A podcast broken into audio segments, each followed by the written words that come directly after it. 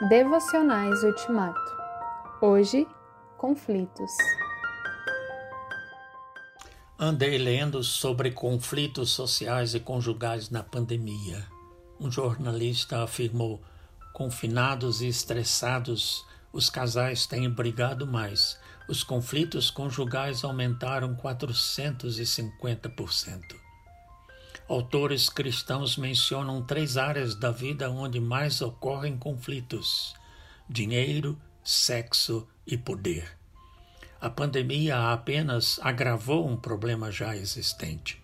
Os casais e as pessoas, de modo geral, sempre tiveram conflitos. Temos formação, gostos, necessidades, interesses e objetivos diferentes. Não seria problema não fossem nossas tendências pecaminosas. Qual seria a vacina? O exemplo e os ensinos de Jesus Cristo, o poder transformador do Evangelho. O apóstolo Paulo descreveu assim a luta de todos nós.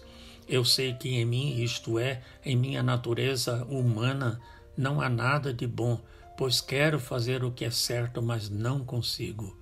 É isso que o vírus do pecado faz.